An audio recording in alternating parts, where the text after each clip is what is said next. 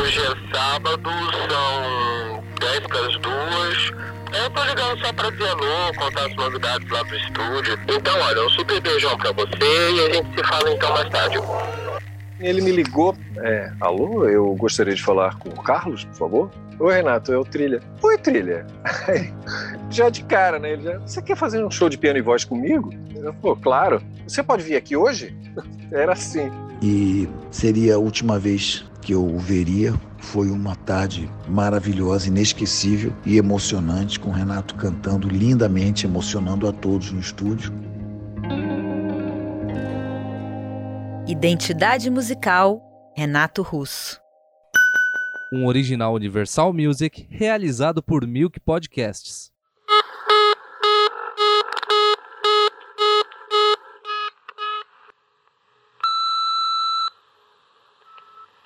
Oi, Fernando, tudo bem? Aqui é o Renato. Bem, eu acho que você deve estar viajando, porque tem tantos recados na secretária, então ainda está menindo. Hoje é sábado, são 10 para as duas da tarde. Eu tô ligando só para dizer alô, contar as novidades lá do estúdio, tudo, saber da vida de, de Ju, né? Dos detalhes da vida de Ju e essas coisas da vida da Vene. Então, olha, um super beijão pra você e a gente se fala então mais tarde. Hoje eu tenho uma gravação de um clipe lá com a Mari de noite, então de noite eu tô tomado. Mas assim, qualquer coisa, se você tiver acordar, alguma coisa, me dá uma ligadinha, ok? Ou então talvez você esteja viajando com o Zé Ramalho. Mas não sei, né? Nunca se sabe. Então, olha, um super beijão. Tchau. Olá, eu sou Adriana Pena e depois de falarmos sobre o lado político de Renato Russo e sobre o existencialismo na obra dele, hoje é só o amor. Nascido no auge do movimento hippie nos anos 60, Renato era um romântico incurável. Duas décadas depois, observando o Brasil dos anos 80, escreveu que amar ao próximo tinha se tornado demodé. Mas não para ele. Desde sempre, Renato falou sobre o respeito às mulheres, o amor próprio e a amizade. E descreveu com leveza relações improváveis, como a de Eduardo e Mônica. Ah, também foi um dos primeiros a dizer abertamente que gostava de meninos e meninas. E pensar que tudo isso saiu do coração de um adolescente punk.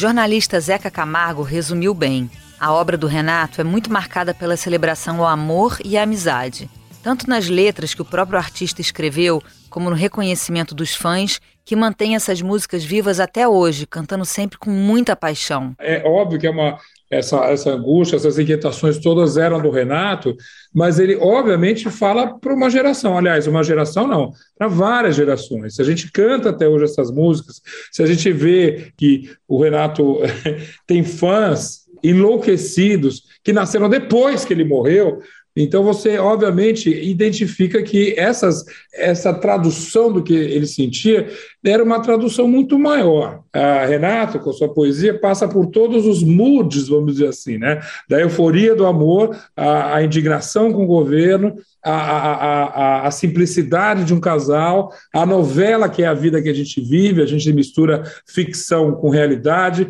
e, sobretudo, a celebração do carinho, da amizade. Ele era mestre nisso aí e fica como muito forte assim ver as pessoas nunca esquecer. Você escuta uma música do, do Renato e, inevitavelmente, ela estará com você para sempre. Você usa, canta, lembra sempre que você quiser. Mas no começo era a rebeldia que servia de combustível para Renato e o Aborto Elétrico, sua primeira banda.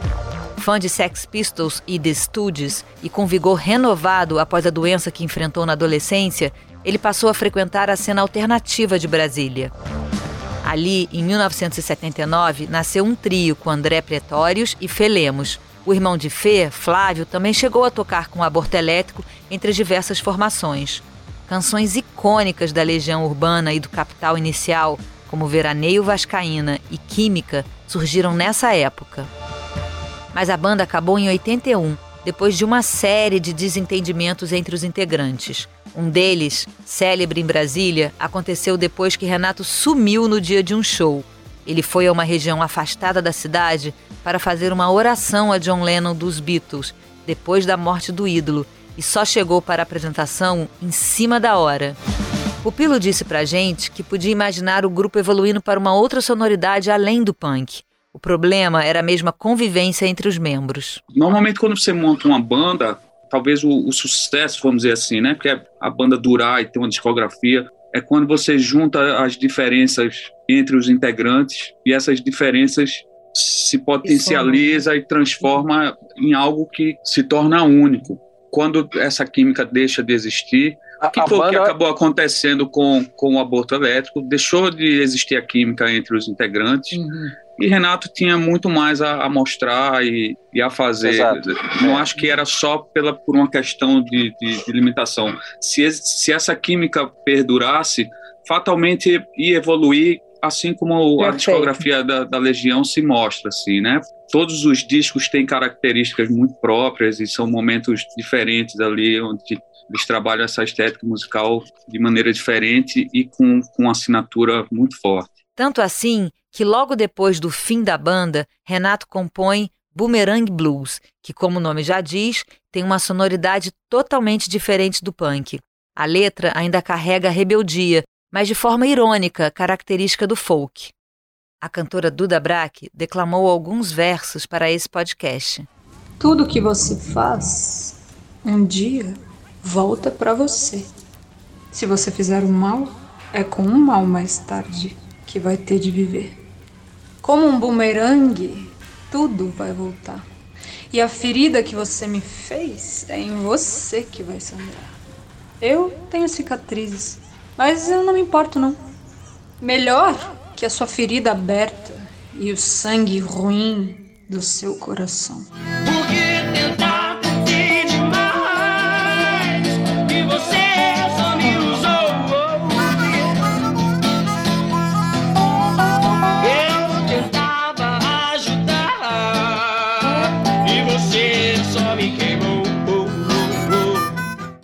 Poeta, né? E poesia nunca morre, poesia todo instante desperta. Eu acho a obra do Renato extremamente atual e pertinente para o Brasil de hoje. Fico feliz com esse convite para prestar essa homenagem. Boomerang Blues é uma canção que eu já gravei e ela é essa canção sanguinária e vingativa, mas que para mim é um pretexto para uma retomada de poder pessoal, assim. Eu acho que essa música fala sobre alguém que está se retirando de uma circunstância ou de uma relação abusiva.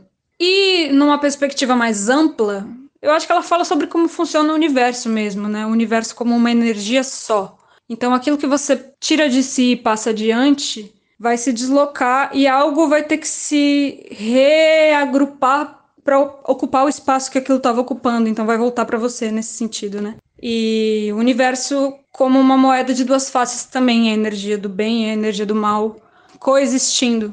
Cabe a gente, eu acho, eleger em que onda a gente quer surfar, né? Porque as energias elas estão todas aí. Quando se aprende a amar, o mundo passa a ser seu. Em um áudio exclusivo do acervo do artista, Renato admite que, embora suas primeiras músicas fossem influenciadas pelo punk, as letras já usavam do romantismo dos anos 60. Pra gente, o que influenciou foi o final dos anos 70, 77, que foi a geração dos punks. Não, não tão musicalmente assim, né? Mas seria a- a- o aspecto da atitude. Você ahn, não precisar fazer que nem Rick Wakeman e aqueles, aqueles dinossauros, né? Que estudava piano desde os 4 anos de idade. Ah, tocava Beethoven bem no berço. Aí, tipo, a gente não, a gente seguia mais ou menos o, pensamento deles, né? a praxis deles, que seria pega uma guitarra, mesmo se você não souber tocar, dois ou três acordes já dá pra você fazer 20 músicas, aí vai e vai fazer música, sem precisar se preocupar realmente em saber se é um Lá bemol, um Lá sustenido ou o que quer que seja.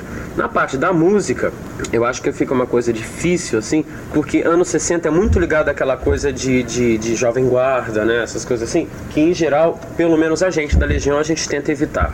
Talvez uma coisa que a gente tem em comum com os anos 60 seria o idealismo romântico, assim, que eu acho que é uma coisa que está voltando, que não é mais aquela aquela anarquia, aquela aquele pessimismo dos punks, né? Foi assim que surgiu a fase Trovador Solitário, em que Renato tocava apenas com seu violão na abertura de festivais de rock. Embora estivessem nascendo ali clássicos atemporais do cancioneiro dele, como Que País é Este e Faroeste Caboclo, o estilo não foi muito bem aceito pela cena de Brasília, como lembrou o biógrafo Carlos Marcelo. É interessante essa transição, porque o Renato começa, na verdade, com um aborto elétrico, com uma banda punk, explosiva, de, de, atitude muito forte, e aí ele percebe que ele quer falar de outros temas, além do que já estava naquelas letras, né?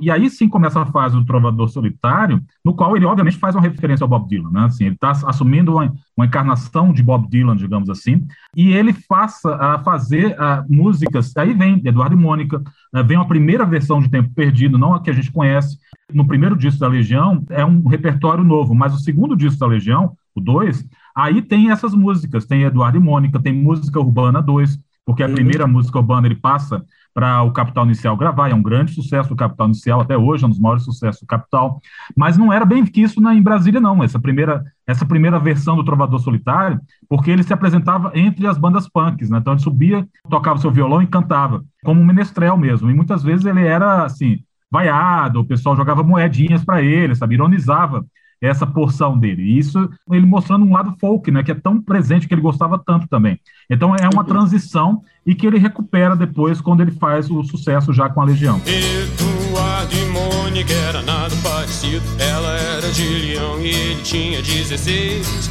Ela fazia medicina e falava alemão e ele ainda nas aulinhas de inglês. Os detalhes que Renato colocou na música fez com que todo mundo criasse sua imagem desse casal improvável. Alice Braga teve o desafio de eternizar sua interpretação da Mônica no cinema.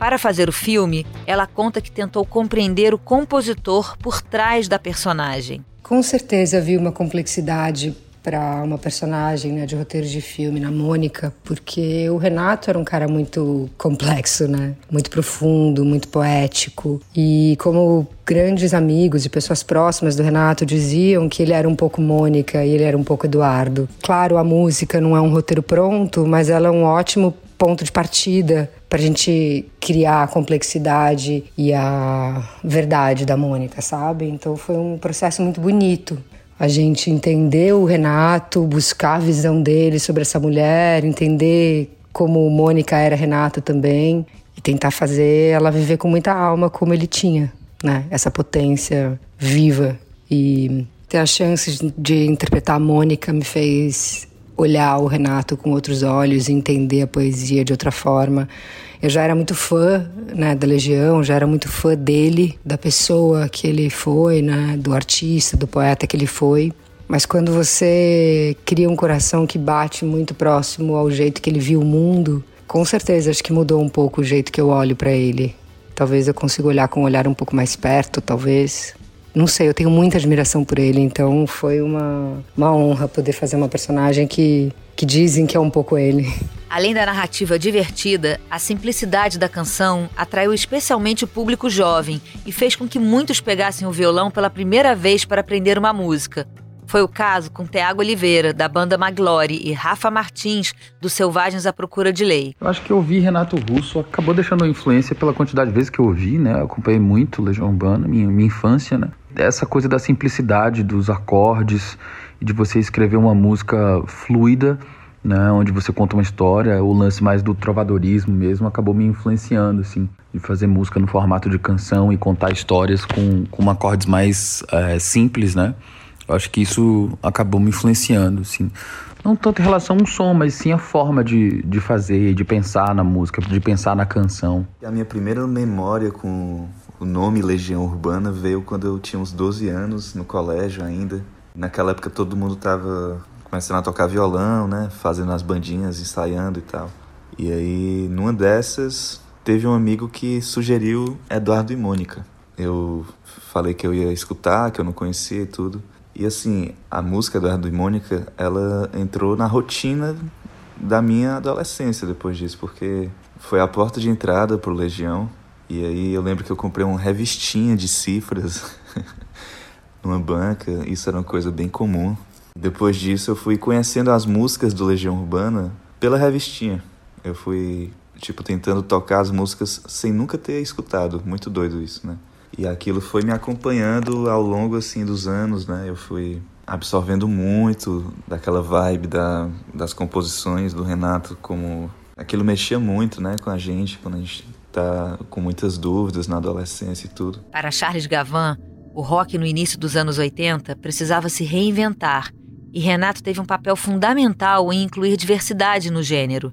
Sem se empreender a rótulos ou às limitações do mercado, ele transitou entre estilos do início ao fim de sua carreira. Era uma contradição no começo dos anos 80. O rock, por definição, uma música, embora já fosse de mercado, mas ainda carregava essa alma de rebeldia, de contestação. Né? Por outro lado, precisava se reinventar para conseguir espaço no ouvido das pessoas. Então, acho que chega nos anos 80 esse pós-punk ele é muita coisa, desde as bandas mais radicais, tipo Gang of Four, a banda visivelmente de esquerda, uma banda inglesa de Leeds, né? Todas as letras são políticas, é uma banda que não dá para tocar no rádio quase nada, entendeu? Mas é uma banda que a nossa geração ainda trava. Legião Urbana também, já falei com o Dado muito sobre isso, sobre Gang of Four. Por outro lado, a gente tinha Duran Duran, Thompson Twins e toda uh, Soft Cell, todas essas outras bandas que eram extremamente pop. E acho que havia uma inteligência para todo mundo dialogar e aceitar as diferenças entre, entre todos. Então acho que a nossa geração, Adriana, é uma das gerações onde há mais diversidade estilística, a geração dos anos 80, do rock até a música pop. Pupilo lembrou dos sintetizadores de Por Enquanto, faixa do primeiro disco da Legião Urbana, como exemplo das experimentações sonoras da banda. E segundo o produtor da Legião à época, Carlos Trilha, Renato compôs essa música, que é uma das mais belas daquela década, quase que por brincadeira. A música que, que me vem assim logo de cara é Por Enquanto, aquilo mexeu muito para um adolescente você ouvir esse tipo de letra com essa sonoridade. E aí a gente traz para hoje é uma música que tem um, um, algo muito marcante, que são os sintetizadores dessa música. Para a geração de hoje, que mexe muito com o eletrônico, eu sempre prestei, prestei muita atenção nessa influência que Renato tinha. Eu imagino que vinha muito dele, essa sonoridade dos sintetizadores. Por enquanto, é uma música que é muito marcada por isso. E essa música me marcou muito. Pupilo, essa música é uma daquelas que, ah, não veio ninguém, então eu vou, eu vou fazer tudo sozinho. Aí ele pegou a, a 505 ali,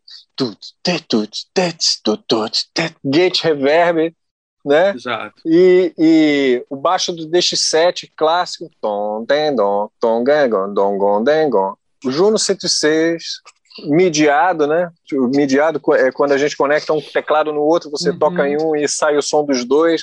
Então sai o som do Juno ali junto com esse som do DX.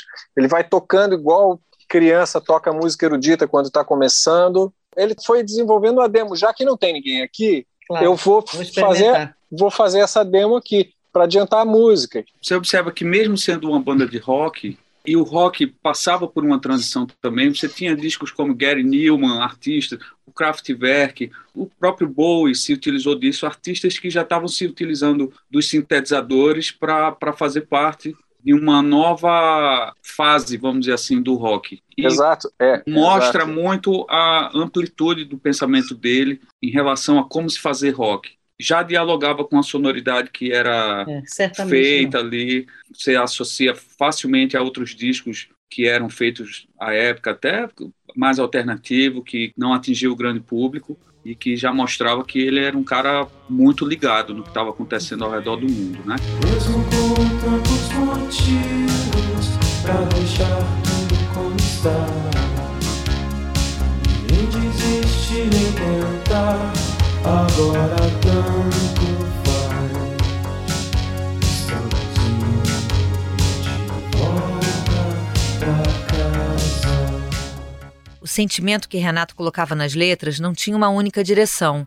Pelo contrário, ele queria mostrar que o amor era múltiplo como suas influências musicais. Não à toa, seu primeiro trabalho sem a Legião Urbana em 1994, é um verdadeiro manifesto em defesa das crianças, mulheres e homossexuais. The Stonewall Celebration Concert faz referência a uma rebelião LGBT em Nova York, no fim dos anos 60, após a polícia invadir diversas vezes um bar que era ponto de encontro da comunidade chamado Stonewall Inn. Hoje, aqueles confrontos são considerados o marco da liberação gay nos Estados Unidos e o início do debate público sobre a homossexualidade no mundo. É uma atitude política, né? Que o primeiro disco solo dele tem no título The Stonewall Celebration Concerts, né? Ali está escancarado um posicionamento político no sentido da liberdade também, no sentido libertário. Quem vê aquele repertório, ele dizia que as músicas, inclusive, não podiam ser trocadas de ordem, né? Porque era uma grande carta de amor que ele estava fazendo a um antigo uhum. companheiro dele. Quantas músicas que várias gerações passaram a conhecer por conta desse, desse, desse, disco. Inclusive a pesquisa né, de muita gente sobre Sim. esse título do Renato. Então ele introduz uma questão que no Brasil, especialmente no mundo do rock, não era um tema para o Brasil. Assim, o Caetano discutia isso nas letras, a postura do Ney Mato Grosso, nos Secos e Molhados, mas a geração anos 80, esse não era um tema para a geração anos 80. A não, não e a geração e anos 80 nem sabia o que tinha sido o levante de Stonewall. Uhum. Exatamente. O Renato se dizia que ele era um militante e que ele era. Isso, foi, é, isso é engraçado. Ele disse que as únicas pessoas no Brasil assumidas era ele e o Clodovil. É aquela história que ele disse no show: Eu gosto de meninas e meninos, né? Foi aí que começou tudo, né? No começo, a ideia de Renato não era preparar um disco, e sim um recital em apoio à ONG Ação da Cidadania, criada pelo sociólogo Herbert de Souza, o Betinho, em 1993. Na época, um grupo de artistas se reunia na casa do ator Marco Nanini para pensar em ações de combate à fome. Depois de um desses encontros, o tecladista Carlos Trilha foi convidado para cuidar dos arranjos do recital. Ele conta que o repertório inicial montado pelo Renato era incrivelmente vasto, indo do compositor clássico George Gershwin ao duo eletrônico Pet Shop Boys. O Betinho pediu para ele colaborar. Ele ficou afim de colaborar e ele pensou: ah, vou fazer um show. Vou fazer um show na casa do Nanini. Ele era amigo do Nanini, tinha um piano bacana na casa do Nanini. Ele me ligou para fazer. É, Alô, eu gostaria de falar com o Carlos, por favor. Oi, Renato, é o Trilha. Oi, Trilha. ele, você quer fazer, mas ele já é de cara, né? Ele já, você quer fazer um show, um show de piano e voz comigo? Eu, pô, claro. Você pode vir aqui hoje? Era assim. Aí, não, vou. É, amanhã eu posso, amanhã eu posso. Aí eu fui na casa dele.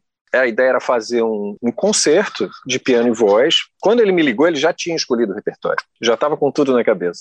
E ele ia escolher assim, depois que me visse tocando e eu aprendesse a tocar para ver o que, que ia ficar bom, o que, que não, o que, que ia. Mas assim, ele já tinha já separado umas 50 canções ele passou essas músicas para eu aprender. A minha missão inicial era aprender as músicas exatamente como são no original, tudo, instrumento por instrumento, de todos os arranjos de todas as músicas. Comecei a fazer, né, um trabalho gigante, mas comecei a fazer. Aí no primeiro encontro eu levei é, seis músicas prontas.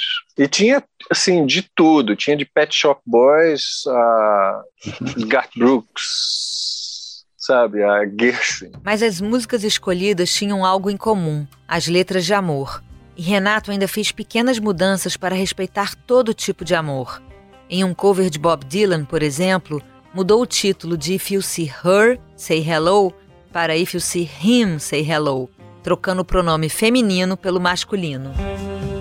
Na música Paper of Pins, Renato usou só a interpretação para passar um forte recado a intenção de, de levantar essa bandeira foi surgindo durante o processo. O que fez escolher as letras eram letras de amor. Então tinha uma música que era que originalmente são dois personagens, um homem e uma mulher cantando, e ele fez com dois homens. Ele faz duas vozes. Se você quer casar comigo, não sei o quê, e com, com sotaque caipira, assim e tal. A ideia do, de, de ser essa bandeira veio vindo com o tempo. Ele aproveitou para colocar ali telefone, endereço de várias ONGs e de ajuda, auxílio à violência contra a mulher, direitos humanos, e ele resolveu então chamar de Stone Celebration Concert. Esse nome surgiu mais para o final do trabalho to you this paper of pins if that's the way our love begins. If you will marry me, me, me, if you will marry me. I'll not accept your paper of pins if that's the way our love begins. And I'll not marry you, you, you know I'll not marry you. O Renato era uma pessoa muito ligada a essa questão dos direitos humanos, na verdade. Né? Ele sempre deixou isso claro desde o primeiro disco da Legião Urbana. Né? E se a gente parar para pensar, esse, esse, primeiro trabalho dele é de 1994, ou seja, ele foi lançado há 27 anos atrás. Se a gente hoje nesse mundo que a gente está vivendo. A gente ainda tem dificuldade em defender direitos humanos de todas as minorias possíveis. Né? Você imagina no começo dos anos 90, onde nem se falava nisso. Eu me lembro muito bem quando eu perdi muitos amigos para a AIDS, muitos amigos em São Paulo, inúmeros. E o mais absurdo, assim, começou na época, começou uma onda ultraconservadora de culpar é o castigo, o castigo. É um castigo aos gays por, por estarem infringindo as leis cristãs e toda essa bobageira, claro, né? Mas me lembro que ali no, no, final dos anos 80, quando a AIDS de fato começou a matar muita gente e, e veio essa contra-onda, muitos, muitas pessoas se colocaram uh, num ponto de resistência. O Renato foi uma delas, entendeu? Sim. Eu, não, Cazuza, eu não me lembro. Assim, Cazuza talvez tenha sido o primeiro publicamente que, que, que assumiu e, e, que deixou a gente saber que ele estava com AIDS, que ele estava doente, né? Mas assim, muita gente que eu perdi, como amigos no nosso meio, inclusive, eles saíram desse mundo sem, sem dizer porquê, entendeu? Por medo também, por tentar poupar a família ou os amigos de, de, de represálias, entendeu?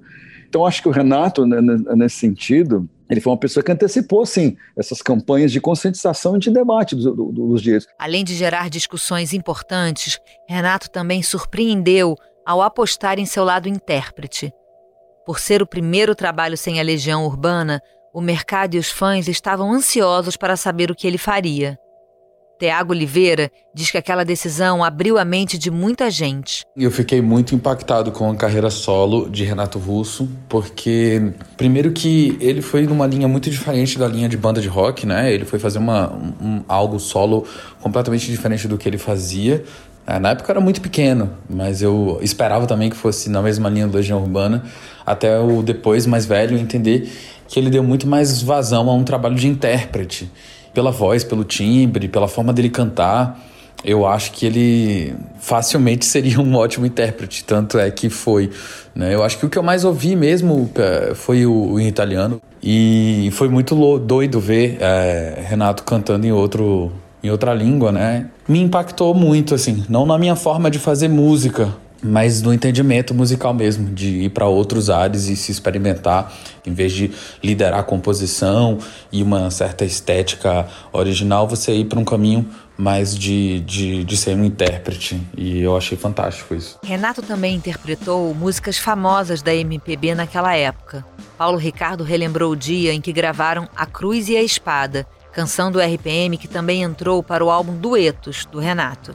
O disco tem ainda parcerias com nomes como Marisa Monte, Adriana Calcanhoto, Leila Pinheiro e Herbert Viana. Eu conheci Renato logo no começo de tudo, em 84, e em 85 nós fomos convidados pela revista Bis para entrevistar um ao outro. E foi um papo muito gostoso. Naquele dia ele me disse que gostava muito de uma canção minha que se chamava A Cruz e a Espada, do primeiro álbum. E eu tive então a oportunidade, cerca de 10 anos depois, em 96, quando eu fui lançar meu disco Rock Popular Brasileiro com alguns dos meus clássicos favoritos do nosso rock, eu convidei o Renato para fazer a Cruz e Espada comigo e seria a última vez que eu o veria. Foi uma tarde maravilhosa, inesquecível e emocionante, com o Renato cantando lindamente, emocionando a todos no estúdio. E eu nunca vou esquecer de dois momentos. Um nos anos 80, 87, se eu não me engano, nós nos encontramos na entrada de uma casa noturna chamada Barão com Joana, em Ipanema. Eu, ele e Cazuza chegamos praticamente juntos e nos abraçamos os três e ficamos ali abraçados, pulando e gritando um tempão. Foi uma coisa linda. E a volta dos estúdios quando nós terminamos de gravar Cruz e Espada, eu levando o Renato para casa, cantando uma música do Gênesis. A gente curtia muito rock progressivo. Bom, o Renato era um cara que gostava de tudo, desde musicais da Broadway e tal, uma cultura musical imensa, mas ele dividia comigo essa esse carinho né, pelo rock progressivo dos anos 70. E vínhamos cantando uma canção do Gênesis do álbum Selling England by the Pound chamada Dancing with the Moonlit Night. Uma cena bem Wayne's World, assim, né, quando eles estão cantando Bohemian Rhapsody ali no filme. A gente não estava cantando uma música do Queen, mas sim uma música do Gênesis. Logo depois, eu pedi permissão para a família dele para colocar a voz dele nos shows e todas as noites desses dois anos de turnê eu cantei com ele e ele cantou comigo a Cruz da Espada mesmo não estando presente, me emocionando toda noite e a todo o Brasil. O carinho do Renato com os colegas de profissão também ficou marcado na memória de Bruno Gouveia, do Biquíni Cavadão. A banda contou com a participação dele na música Múmias, de 86. O vocalista contou que o ciclo de divulgação das bandas na época era sempre o mesmo e eram ali que as amizades surgiam. Eu conheci o Renato quando ele foi se apresentar na festa de três anos da Rádio Fluminense FM. O Biquíni também foi tocar lá. E na passagem de som eu vi aquele cara chegando, sentando em cima de uma case, pegando um livro e começando a ler. Essa foi a primeira visão que eu tive do Renato. Aí eu falei, ah, esse é o Renato Russo, o autor de Química. E mais tarde, eu, a gente se conheceu porque a gente fez muitos programas de televisão juntos. O primeiro ano da Legião ainda estavam começando naquele ritmo de ah, tenho que fazer os programas do Chacrinha, tem que fazer o programa é, de todos os programas de auditório possíveis, que era mais ou menos a cartilha que todas as bandas seguiam. Programas de televisão são sempre muito demorados. E eu acho que eu, eu, nós temos que fazer um agradecimento a esses programas de TV demorados, porque a gente acabava se conhecendo mais, trocando ideias, conversando sobre amenidades. E por conta desses encontros, né, nós estávamos gravando nosso primeiro LP. Eu pensei, poxa, a gente podia chamar o Renato. Eu tinha gostado muito do, do primeiro disco da Legião. E foi a primeira vez que ele cantou fora da Legião Urbana. Foi num disco do Biquíni Cavadão, a música chamada Múmias. Mas os encontros eram sempre bons. Eu me lembro de uma vez que eu fui assistir com uma namorada minha, eu fui para o Teatro Municipal do Rio de Janeiro assistir uma apresentação de dança contemporânea japonesa, um grupo chamado Shankai Juku. Era uma proposta ousada, sabe, com movimentos muito, muito lentos, assim, sabe? Eu assisti tudo, mas nossa, foi impossível não bocejar, sabe? E quando eu saio, a primeira pessoa que eu encontro é o Renato. E aí ele, uh, cara, que legal você aqui. Eu falei, ô Renato, tudo bem? E aí, você gostou? Você gostou do, do, do balé? Aí eu falei para ele, falei assim, cara, não, eu, eu achei muito chato tal. Aí ele me, me segurou pelos braços e falou assim, graças a Deus alguém concorda comigo. De fato, a TV foi fundamental para a massificação do fenômeno Legião Urbana e para a consolidação da figura de Renato, com sua voz e personalidade marcantes. Quem não se lembra do acústico MTV? Gravado em 1992, o DVD só foi lançado em 99 e tem versões imperdíveis de músicas autorais e também alguns covers, como Hoje à Noite Não Tem Luar, do Menudo, que Renato definiu como cafona, mas fez um sucesso estrondoso. Foi nessa mesma emissora que o cantor deu uma de suas entrevistas mais memoráveis. O papo com Zeca Camargo passou por questões identitárias, políticas e emocionais, mas começou com uma pegadinha pregada no jornalista. Nesse dia da entrevista, marcadíssima, com antecedência, equipe da MTV, era uma entrevista mais densa no, no apartamento do Rio. Aí a gente chegou, a assistente dele, a empregada dele, abriu e falou: Olha, o senhor Renato ainda está meio deitado. Eu falei, puxa vida, tudo marcado, nem era cedo, é tipo 11 horas da manhã. A gente pode entrar? Ele, ele falou que o senhor pode entrar no quarto dele, ele conversa com o senhor. aí, é, aí eu assim, que coisa esquisita. Aí de fato fui até o quarto do Renato. Renato, né, aí encontro a seguinte cena: Renato com cobertor até aqui, até os olhos, e ele assim: Você já chegou? Mas está na hora. Eu falei, Renato, desculpa, mas estava marcado. Acho que teve alguma confusão de horário. E aí, ele puxa o lençol e se levanta prontíssimo, com uma roupa linda. Ele estava pronto, provavelmente estava se arrumando desde as 8 da manhã. Mas ele fala, te enganei achou que não ia ter entrevista. Aí eu tive um minuto de total desorientação. Falei, acho que vou cancelar essa merda. Que que tá... eu, nem entendi o que, que, era. E aí cai a ficha. Falei assim, bom, é o bom e velho Renato. Sendo esse brincalhão, uma brincadeira que ele, só ele achou graça nesse aí. Eu não achei a menor graça, travei, falei, e ele ria, achava. Vamos lá, vamos para a sala, vamos começar a entrevista. Então, eu sempre conto a história para ilustrar esse outro cara, que certamente quem projetava no Renato no palco uma figura super de ídolo e totalmente merecida, Eu falava, poxa, que pena que você não conhece, que você só conhecia esse lado. Porque Renato tinha vários lados e todos encantadores. A entrevista que o biógrafo Carlos Marcelo conseguiu foi menos glamurosa, mas não sem o charme de Renato. É que eu não entrevistei pessoalmente, não, tem, não foi embaixo dos lençóis, como aconteceu com o Zeca. Eu trabalhava no Correio Brasiliense, então estava em Brasília. E eu soube pela, pela dona Carminha, que é a mãe dele, que o Renato não tinha internet na época, ele pedia para que a, a, dona Carminha, o seu Renato, o pai dele, mandassem remessas de jornal impresso do Correio Brasiliense para o Rio de Janeiro, para ele ler. É, a gente conseguiu o disco Descobrimento do Brasil, 94, né? É, a gente conseguiu antes de, de outros jornais, como Folha, o Globo. E aí, o meu editor, Paulo Pestano, é, tinha o telefone da casa do Renato, eu não tinha. E aí, para horror dos assessores de imprensa, a gente falou: não, vamos tentar furar todo mundo, vamos tentar fazer, já que a gente está com disco, vamos tentar entrevistar o Renato. Aí eu ligo para a casa do Renato e quem atende é a Judy Garland, porque caiu na secretária eletrônica e tocava Over the Rainbow, sabe? E aí eu deixei um recado para a Judy Garland dizendo, olha, oi, aqui é o Carlos, do Correio Brasileiro, nunca me conhecia. E tá, fui fazer outras tarefas ali na redação. É, aí toca o telefone na redação. Aí uma voz é, meio infantil fala assim, oi, aqui é o Renato, você me ligou? aí, oi, Renato, aí eu cato papel, cato um gravador, não, é o que eu quero, a gente está aqui, ah, você já conseguiu, vocês são danados, hein, já conseguiram disco, né? Então vamos falar. Aí ele falou quase duas horas no telefone. Uau. Eu acabei com a orelha inchada, assim, e consegui uma entrevista exclusiva com ele, mas nessa, desse jeito. Eu não vou esquecer nunca da voz dele. E era curioso, a voz dele era infantil falando, normalmente não era voz impostada. Sim, o, Ren era uma o voz Renato, infantil, o Renato falava com uma voz muito diferente da voz do Renato Russo. Você sabe por que, que era o Over the Rainbow com a Judy Garland, a secretária? Não, não sei. Porque ele se dizia que era filho do Dirk Bogart, que era o ator preferido dele, com a Judy Garland. Várias vezes ele assinava Judy Bogart. Renato foi alguém que se entregou, não apenas às histórias que contou nas canções, mas também às suas próprias histórias de amores, amizades e parcerias, seja na música, seja na vida. E com essa personalidade única, cheia de cores e também de dilemas, ele conseguiu fazer parte das memórias afetivas de todo um país, mesmo de quem nunca o conheceu.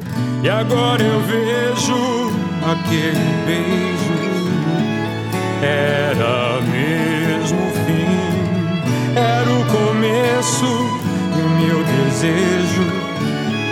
Se perdeu de mim. Próximo e último episódio do Identidade Musical, vamos falar sobre as transformações que o Brasil e o rock nacional sofreram nesses 25 anos sem Renato Russo. Você vai relembrar os paradigmas quebrados pela Legião Urbana que são replicados até hoje por novos artistas. Se você gostou desse programa, siga o nosso perfil e compartilhe. O podcast Identidade Musical é um original Universal Music realizado por Milk Podcasts. Concepção e produção executiva, Josiane Siqueira. Apresentação, Adriana Pena. Direção, Rafael Teixeira. Pesquisa e roteiro, Natália Pandeló e Rafael Teixeira. Produção, Natália Salvador. Edição e mixagem, Diego Franck. Colaboração, Tenho Mais Discos Que Amigos. Gravado no Milk Studios por Duda Soliano. As músicas usadas nesse episódio foram gentilmente cedidas pela Universal Music. Era